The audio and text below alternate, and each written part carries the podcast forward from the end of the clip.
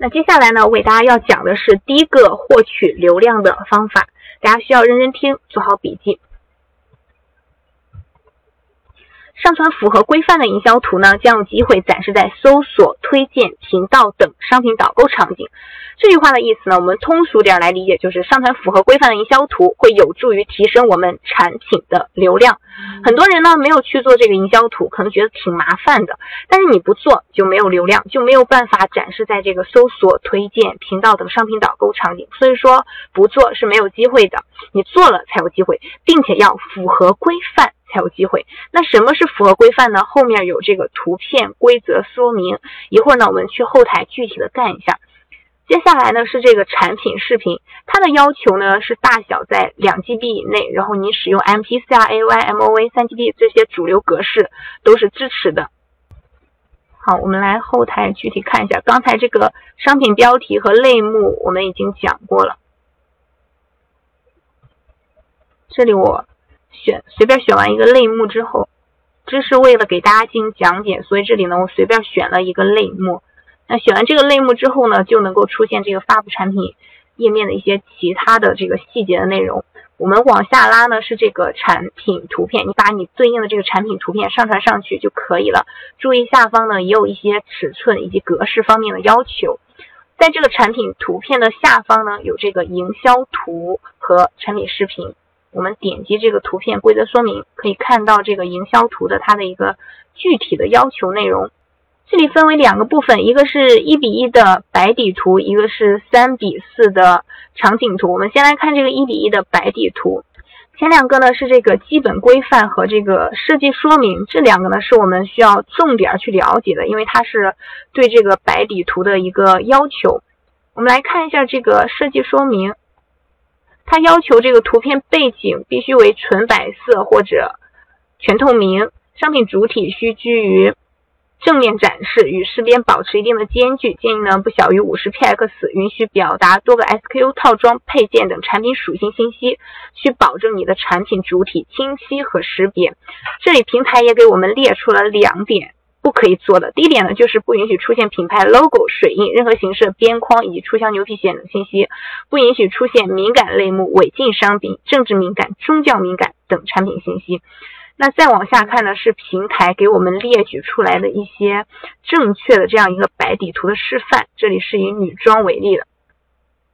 第四个呢，是平台给我们列举出来的一些错误的这样一个白底图的示范。那有做白底图的同学，如果你不是很规范的话，你现在可以对照一下，看是否是你加了这个品牌的 logo，或者说你使用了模特图，又或者说你觉得你这个图片背景是纯白色或者全透明的，但是其实呢它是有这个阴影部分的，所以呢会判定为不合格。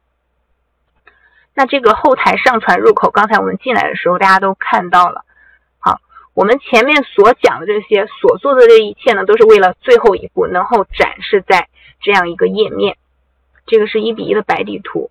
右侧呢是这个三比四的场景图。其实这个三比四的场景图和一比一的白底图，总体来说它俩的要求还是比较相近的。但一个很明显的不同就是这个三比四的场景图呢，它允许背景为实物场景、模特展示。了刚才这个白底图呢，它是不允许出现模特的。还有，如果像一些晚上用的灯，如果做成白底图，就看不出来效果。那个 C T T Y 同学，那如果你这个产品它做白底图看不出来效果的话，那你可以选择去做这样一个场景图。场景图它是可以允许背景为实物场景的。好，同样的，这里平台也给了我们一些这样一个正确的示范以及错误的示范。那大家有做这个白底图或者是这个场景图的话，不符合规范的话，可以来这里自己对照一下。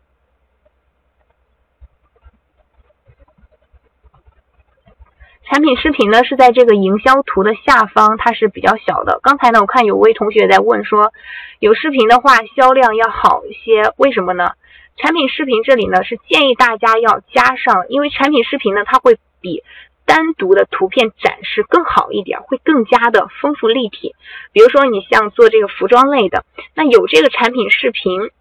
你在如果你在这个产品视频里使用的是模特上身的一个效果，那顾客呢他们就能。很直观的感受到模特上身的效果，反映出来的是什么样子的。这样呢会增加消费者的一个购物欲望，他们会自动带到自己的身上，而且相应的这个停留时间也会长一点，转化率也会有所提高。另外呢，单从产品本身来讲，一个加了视频，那一个没加视频，那如果你是平台的话，你会怎么想呢？会怎么判定？那肯定是加了视频的这个更优秀一点，对不对？这样的话，它的权重呢就会更高一点。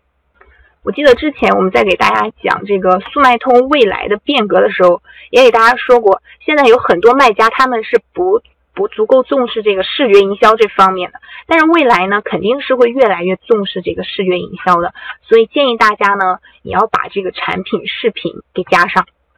我们接着往下看是这个产品属性。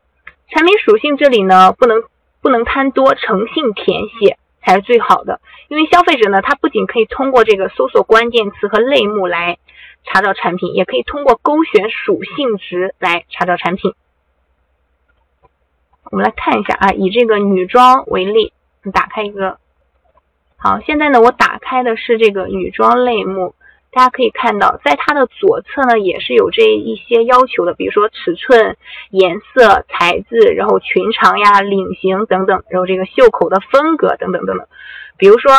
你的材质呢，只有这个涤纶，你却把这个涤纶和羊毛都勾选了，那消费者通过羊毛找到你的产品，但是呢，却发现你的这个产品里是没有羊毛的，这样对于。进店的买家来说是一种欺骗行为，那对于我们卖家本身来说，这种流量呢也不够精准。其实大家也可以换个思路，站在这个客户的角度去想想。第一，比如说我们搜索的是这个紧身连衣裙这样一个关键词，但进来之后呢，看到产品描述都是宽松类型的图片信息，那很显然这个不是我们想要找的，所以就会直接关闭页面走人，就会导致这个跳失率很高。那第二，如果客户他想要买一件这种性感紧身棉质的连衣裙，但收到货之后呢，却和实际描述的不相符，是休闲的、宽松的、羊毛的，那最终呢，就会导致这个客户给我们差评呀、退货等等一些纠纷。那纠纷之后呢，我们的产品肯定就会受到影响，这样就得不偿失了。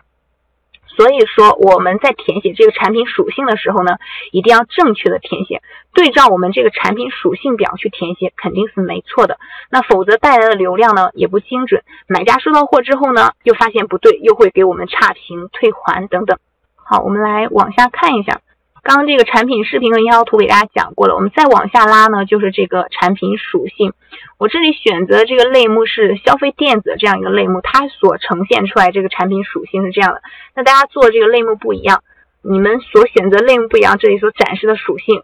嗯，相对应也是不一样。但是不管你是什么属性，一定要记得我刚才所说的，对照你的产品属性去填写，去正确的填写。